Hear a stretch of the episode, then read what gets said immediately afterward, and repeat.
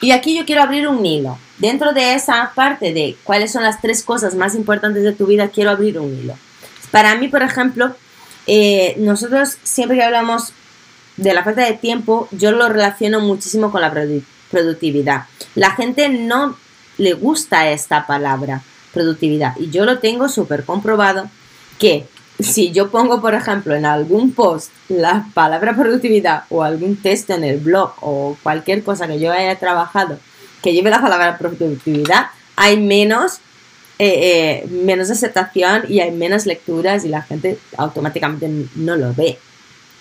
No sé por qué, pero eh, yo lo vengo, mm, lo tengo comprobado, ¿vale? La gente no le gusta la, la productividad o la palabra productividad. A mí particularmente sí, me gusta, porque mm, ser productivo es también relacionado con ser enfocado. Eh, todas las personas que al final son productivas es que saben organizarse. Y muchas veces lo que nos falta es eso, organización. No es lo mismo trabajar que organizar el trabajo. Para mí, no es lo mismo eh, eh, que vamos a, a, diseccionar esto. Cuando nosotros, por ejemplo, decimos es que me falta tiempo porque es que trabajo mucho, porque es que no tengo tal, es que no puedo hacerlo. ¿Vale? La cuestión es, vamos a empezar a priorizar. Céntrate. ¿Qué es lo que te hace falta? ¿Qué es lo que tú quieres conseguir? ¿Qué es lo que tú realmente lo estás haciendo por ti o estás haciendo por los demás? Detalle, debo decir, deja de caer bien a todo el mundo aprende a decir que no. Yo siempre en mi seminario, en mis seminarios y en mis consultorías o mentorías, suelo decir, di que no a todo. Protege tu tiempo, leches. Protege tu tiempo y empieza diciendo que no a todo. ¿Por qué? Porque eso va a ser tu manera de empezar a priorizarte a ti y tu tiempo y cuidarte para que tú te puedas enfocar en realmente lo que a ti te hace falta. ¿vale? Y luego yo siempre indico tres herramientas de gestión del tiempo que son súper importantes, súper mágicas y que la gente no sabe usar, que es la agenda, por ejemplo. La primera, la agenda. Apunta allí en tu agenda, es donde, es el canal donde tú vas a apuntar tus compromisos. Siempre, tus compromisos. Tengo una cena con María. Tengo una reunión con eh, Ángel tengo un cumpleaños de no sé qué, tengo que, la parte de tengo que, a veces también nos rechina un poquito, pero sí que es verdad que la mayoría tenemos que. Pero organízalo, organízalo tu agenda. Luego está una segunda parte, una segunda parte. Una vez que tú hayas organizado cuáles son las cosas importantes, algo que realmente, compromisos que tienes que concluir y hacerlo, prepara una lista. Yo normalmente empiezo con la agenda, pues a lo mejor empiezo eh, con cinco notas de lo que realmente tengo que hacer y a lo mejor no cumplo las cinco. Porque voy a mentir, hay veces que no tengo cómo cumplir las cinco, pero pongo empeño en ellas y lo que te puedo asegurar es que las tres primeras siempre, las tres primeras siempre están concluidas. Apunta en la agenda tus, tus compromisos. La segunda, lista todo lo que no sea un súper compromiso y una herramienta de gestión de tiempo importantísima es aprender a trabajar con listas. A mí particularmente me gustan más los mapas mentales. ¿Vale? Entonces, eh, listas de cosas que no tienen que estar en mi cabeza. Por ejemplo, alguien me dice una película, pues yo tengo una lista de todas las películas favoritas que me gustaría verlas y por lo que sea, o porque lo he visto o porque me han indicado, pero yo la tengo ahí apuntada. Entonces, cuando yo siento y quiero ver una película, pues automáticamente tiro de mi lista y voy a ellas. ¿Vale? Cuando la gente se queja de la falta de tiempo es porque no tiene automáticamente priorizado y claro qué es en lo que está invirtiendo el tiempo. Porque muchos de nosotros o todos de nosotros tenemos automáticamente dos horas para ver Netflix, pero muchos de nosotros no queremos hacer 10 minutos de gimnasio. Muchos de nosotros nos dedicamos una hora viendo TikToks y viendo vídeos que no nos llevan a nada, pero automáticamente no queremos hacer, preparar una cena rica en 20 minutos y nos ponemos a ellos. esas son las diferencias eh, cuando nosotros decimos no tengo tiempo o no sé priorizarme mis, mi tiempo o no sé organizarme mi tiempo. Entonces son escalones diferentes, pero yo os a decir que eh, eso dentro de nuestro seminario también lo podemos eh, encontrar, ¿vale? Todo el tema de la gestión del tiempo. Bueno, y os voy a dejar una tercera, una tercera herramienta para ayudaros a la gestión del tiempo. Sistema de dobles carpetas. Sistema de doble carpeta de correo. Mucha gente se queja muchísimo de todo el tiempo que se lleva eh, trabajar en carpetas de correo. Yo automáticamente empecé clasificarlas, porque para mí no es lo mismo procesar que responder, ¿vale? Recibimos un montón de correos al día. Hay gente que 20, 30, 50, 500, depende. Yo recibo muchísimos correos al día. Y no es para mí, no tienen la misma escala de importancia. Entonces, yo automáticamente lo he separado en el sistema de dobles carpetas de la siguiente manera. Lo primero es procesarlas y lo siguiente es responder, porque todos nosotros que hacemos, cuando nos entra una automáticamente un correo, ¿qué hacemos? Nosotros, correo que entra, correo que respondemos, correo que entra, correspondemos. Pero nunca vamos a la cola y empezamos de abajo hacia arriba, o casi nunca, o la mayoría no. ¿Vale? Pero yo eh, automáticamente funciona de otra manera. Y una de las maneras de gestionar mi tiempo de una forma un poco más agradable es no perder tanto tiempo con los correos. Yo tengo un día o una hora para, para o sea, yo entro a lo mejor dos, tres, incluso es que tengo tantos correos diferentes que tengo que gestionarlos de, de diferentes maneras. Entonces, pues lo que hago es procesar bandeja caliente. O sea, automáticamente tengo correos que entran que yo veo que realmente serán importantes, yo le meto la bandeja de los calientes. Y a partir de ahí empezó a clasificar. De los que no son calientes, y no son sumamente importantes, que a lo mejor sí que pudiera entrar dentro de mi bandeja de entrada y lo pudiera incluso dejarlo allí si es muy urgente, si no, va en la carpeta del lunes, en la carpeta del martes o en la carpeta de...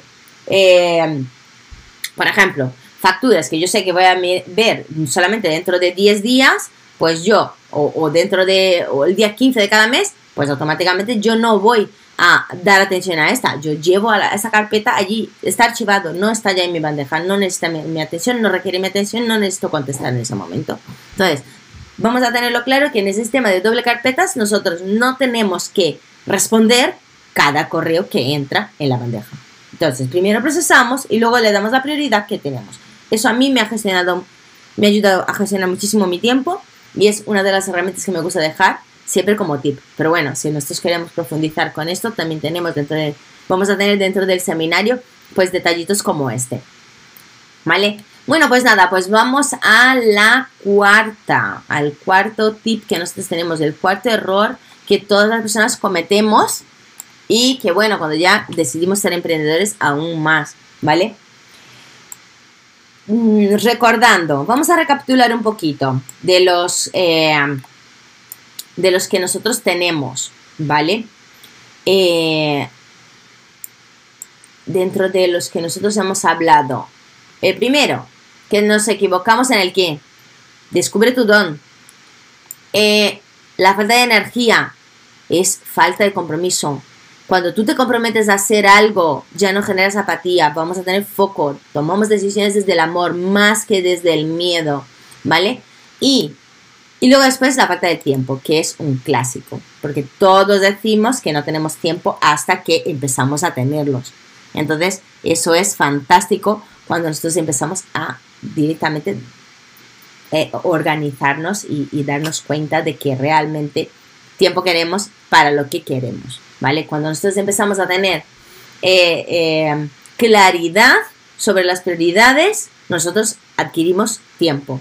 Porque todos, por ejemplo, nos hemos enamorado y automáticamente esa persona se ha convertido en nuestra prioridad y nos hemos sacado de debajo de las piedras tiempo y nos hemos ido trasnochado y, demás y automáticamente nosotros teníamos tiempo. Entonces, la falta de tiempo no es eh, es uno de, los, uno de los errores, pero para mí es más que nada una excusa, ¿no?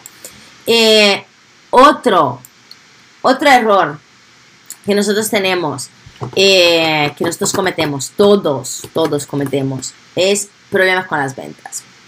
Si tú quieres ser emprendedor, no puedes tener problemas con las ventas. Todos decidimos todos los que decidimos tener, ser emprendedores o en algún momento emprender y teniendo claro que emprender es el camino, es el futuro, basado en que nuestro sistema ya no es el que nos va a sostener. Nosotros no vamos a tener, no existe nadie que nos pueda basarnos en la seguridad, ¿vale? No podemos tener problemas con la venta. Si tú quieres emprender, tienes que saber vender. Y todos en esta vida necesitamos vendernos. Necesitas venderte cuando tú quieres echarte un novio o una novia. Tienes que venderte. Si tú quieres conseguir un trabajo, aunque sea un trabajo, y vamos aquí a aclarar que ser emprendedor no tiene por qué ser una persona que realmente asume y monta una empresa. Ser emprendedor también puede ser, oye, monto, tengo este proyecto, me gusta, te lo planteas dentro de la propia empresa y si tú ves que va funcionando, luego después le llegas y le montas y le dices, oye, ¿por qué no hacemos una sociedad? Y le planteas otro, otro rol, ¿sabes? Ser emprendedor es siempre dar este paso adelante, decidir eh, meterte en esa niebla, en ese banco de niebla que nosotros no teníamos claro eh, desde el principio que nos daba miedo, ¿no? Pero que sacas tu don a relucir. Entonces, teniendo eso en base, no puedes decir que tienes problemas con la venta, porque al fin y al cabo todos necesitamos vendernos, todo, en todos los momentos, cada día, cada día nosotros necesitamos vender. Entonces, pues bueno, si no vendes, hay que diferenciar. O no venden o tienen miedo a vender. Para mí particularmente, todas las personas que no saben venderse o tienen miedo a vender es porque tienen falta de conocimiento. Para mí los miedos viven en la falta de conocimientos y falta de herramientas. Porque todos, solo hay, para mí, una de las cosas que hay que más presente se me hace es que eh, los miedos Solo hay una forma de curarlos. Solo puedes curar un miedo con un miedo más grande. No hay otra manera. Para mí, yo, desde mi experiencia, ¿no? Eh, eh, no hay otra manera que... ¿Cómo curas un miedo? Hay gente que tiene pánico a una cucaracha. Una cucaracha voladora. Por favor, yo a mí me aparece una cucaracha voladora y aquí tendría que contaros una anécdota, ¿no? A mí me aparece una cucaracha voladora y se me enreda en el pelo, vamos, me entra entro en pánico en ese momento. Pero no es que yo tenga miedo a la cucaracha, es que yo no tengo control sobre ella. Entonces, como yo no tengo control sobre ella, no tengo las herramientas suficientes no tengo el conocimiento para controlarla, automáticamente entro en pánico. Pero para mí, ¿Cuál es un, miedo más grande que el de la cucaracha voladora? Que fuesen dos cucarachas voladoras, entonces ya el pánico sería mayor. Entonces, para mí, el, el miedo solamente se cura con un miedo más grande, ¿no? Entonces, hay mucha gente que tiene miedo a la muerte, hay gente que tiene, bueno, diferentes miedos, ¿no? Pero para mí, eh, partiendo de la base de que el miedo se cura con un miedo más grande y se cura sobre todo con conocimiento y herramientas. Nosotros solo superamos los miedos cuando tenemos el conocimiento suficiente y las herramientas suficientes para ello, ¿no? Entonces, para vencer los miedos a la venta, no hay otra forma que aprender a vender. Pero aquí nosotros tenemos que ser humildes y decir, ostras, es que yo de eso no sé. Si de eso no sé, pues necesito aprender. Entonces, ser humilde es lo suficiente como para decir, en esta parte fallo, en ese momento en esa pata estoy cojeando, en esto otro todo yo estoy controlado, pero en esto estoy cojeando. Entonces, ostras, vamos a ponernos las pilas, ¿vale? Actuar, foco, compromiso con ello y automáticamente llegamos a, a, ser humildes y nos ponemos las pilas a empezar a aprender. En el momento que tú empieces a conocer lo que hay, aprendes herramientas y estas herramientas te hacen más fuerte. Con lo cual, aquel miedo que tenías a exponerte, a vender, a hablar en público, a lo que sea, se te disipan. Entonces, partiendo de esta base de que si eres emprendedor, tienes que amar la venta. Punto. No hay otra opción. Si quieres hacer algo con tu vida, tienes que, que enfocarte en emprender y automáticamente si eres emprendedor, te tiene que amar la venta. No puede ser una pata Puede ser una pantalla que cojea, pero no una que, que disimulas. ¿Sabes? Y que diga, nada, de eso yo no quiero saber. Eso no. Entonces, eh, necesitas saber vender. Y si no sabes, hay que aprender. Tienes que vencer y superar ese miedo a vender o a no vender, ¿no? ¿Cómo se hace una venta? Vamos al lío, ¿no? ¿Cómo se hace una venta? La venta siempre se hace antes de la venta. Empezando a tener eso en cuenta, ¿qué es lo que tenemos que hacer? Tenemos que preparar esa venta. Y eso son herramientas, herramientas que nosotros vamos a enseñar y profundizar eh, en nuestro seminario, ¿vale? Eh, toma nota. ¿Cómo hacemos, cómo preparamos la venta? Lo primero, tú tienes un... Somos muy prácticos y muy creadores de productos. Sobre todo los emprendedores somos... Mm, creamos algo y nos viene a la mente y lo queremos disponibilizar y tal y es como... Pero tienes que poner un nombre. Lo más importante. Primer punto importante. Pon un nombre a tu idea. Pon un nombre a tu producto. Pon un nombre a, a lo que tienes. ¿Vale? Segundo tip. ¿Qué problema solucionas? ¿Y cuál solución le das? Porque claro, tú no puedes de repente ser un fontanero y decir, creo, eh, empiezas Pepe, empiezas Juan, Manolito Fontanero y no saber qué solución realmente le vas a dar. Que es lo que mucha gente pasa. Eh, a los autónomos, sobre todo, nos pasa, suelen pasar que ¿Quién ha escuchado? Es que si yo no puedo, eh, si no voy yo a hacerlo, nadie más lo sabe hacer. técnico total. O sea, construimos técnicos en el que llega, parte, base, mm, pilla eh, la mirada y él sabe lo que está pasando, pero no sabe transmitir a los demás y eso termina sin funcionar. Bueno, ¿qué problema funcionas? O sea, perdona, solucionas. ¿Y qué solución das a ese problema? ¿Vale? Eh, es otro tip súper importante. Eh, relaciona todas las características que das a ese problema. ¿Vale? ¿Cuáles son los beneficios? ¿Vale? Nosotros normalmente solemos tener el síndrome de lo que yo llamo el síndrome del consultor, que habla solamente con tecnicismos, ¿no? Entonces, eh, siempre que creamos un, producto, hablamos de las características de, este producto. Mi producto es así, mi producto es asado, mi producto es el mejor, porque es que, mira, la taza tiene una asa blanca, pues mira, es que te va a hacer feliz todas las mañanas porque tiene aquí un mensajito, no sé qué, pero Hablamos de las características del producto. Se apoya súper bien, llena con 330 mililitros y demás. Y nosotros automáticamente nunca hablamos de los beneficios. La cosa es, ¿qué es lo que solucionas? ¿Qué solución das a un problema real? Mucha gente suele decir, y yo creo que es uno de los mm, problemas más grandes de, del mundo del emprendedorismo, de la que la gente no emprenda, es que todo el mundo dice que eh, no hay trabajo yo estoy completamente en desacuerdo porque eh, trabajo hay. Lo que no hay es gente que quiera realmente asumir la incertidumbre que genera el no tener un músculo financiero derivado que te garantiza, entre comillas, 35 o 45 años más de tu vida fichado. Y eso ya no existe en el día de hoy. Pero bueno, eh, aquí siendo conscientes, ¿vale? Nosotros automáticamente tenemos que plantearnos dar soluciones, porque problemas en el mundo hay un millón, millón y medio, 50 millones y medio. Entonces, seguro que si rascamos, encontramos la solución del problema de alguien que sí, que no, nos pueda hacer. Pero lo importante aquí sería, dentro de todas las características que nosotros listamos, es ¿Cuáles son los beneficios? beneficios? No que la sea más blanca, tienes 10 colores y se apoya súper bien y viene con un reposavasos que no mancha. Esas son características.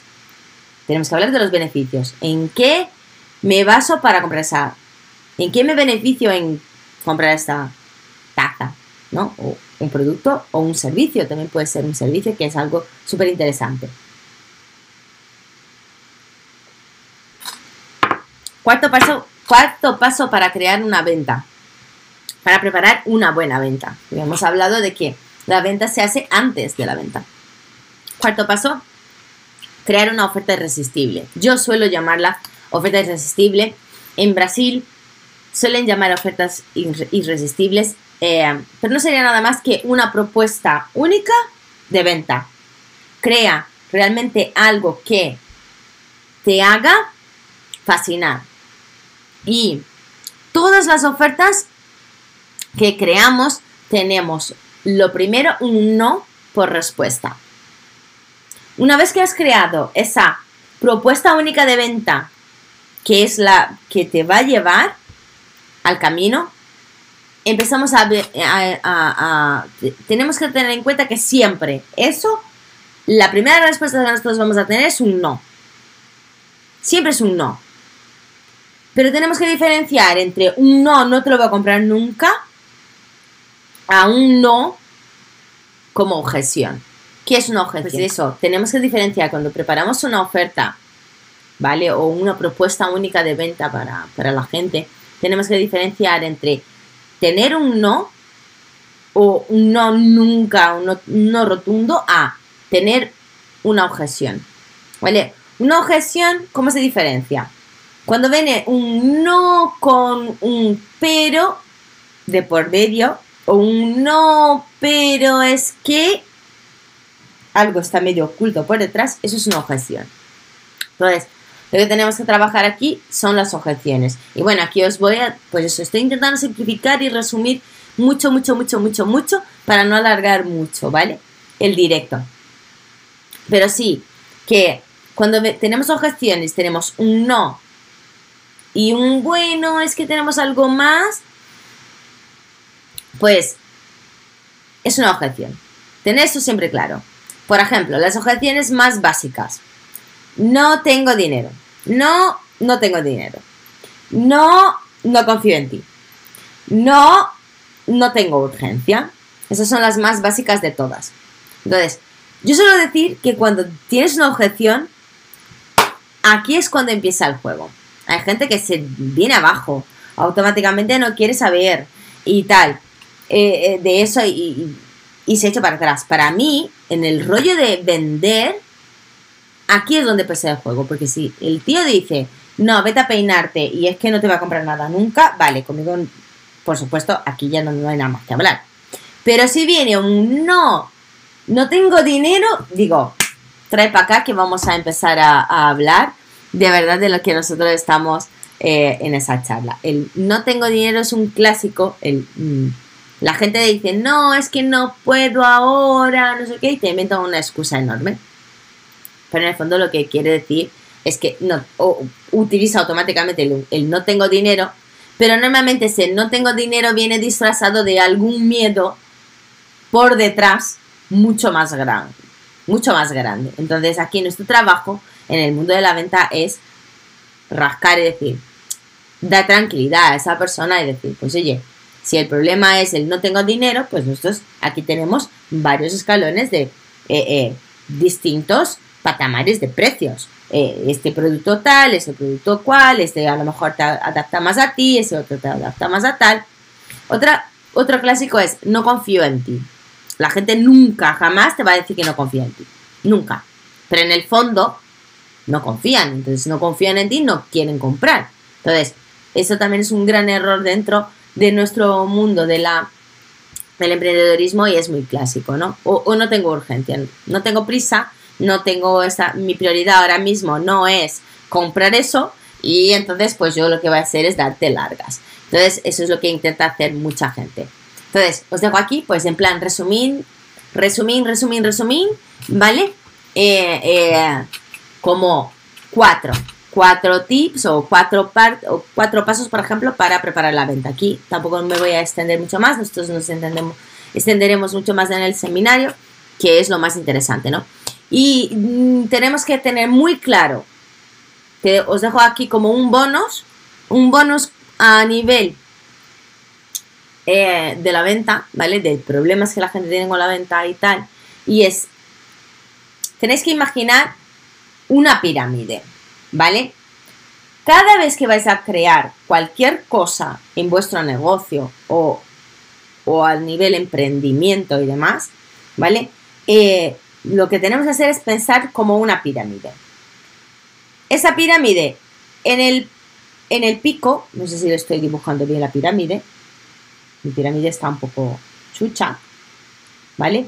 Pero en el pico normalmente están los productos premium.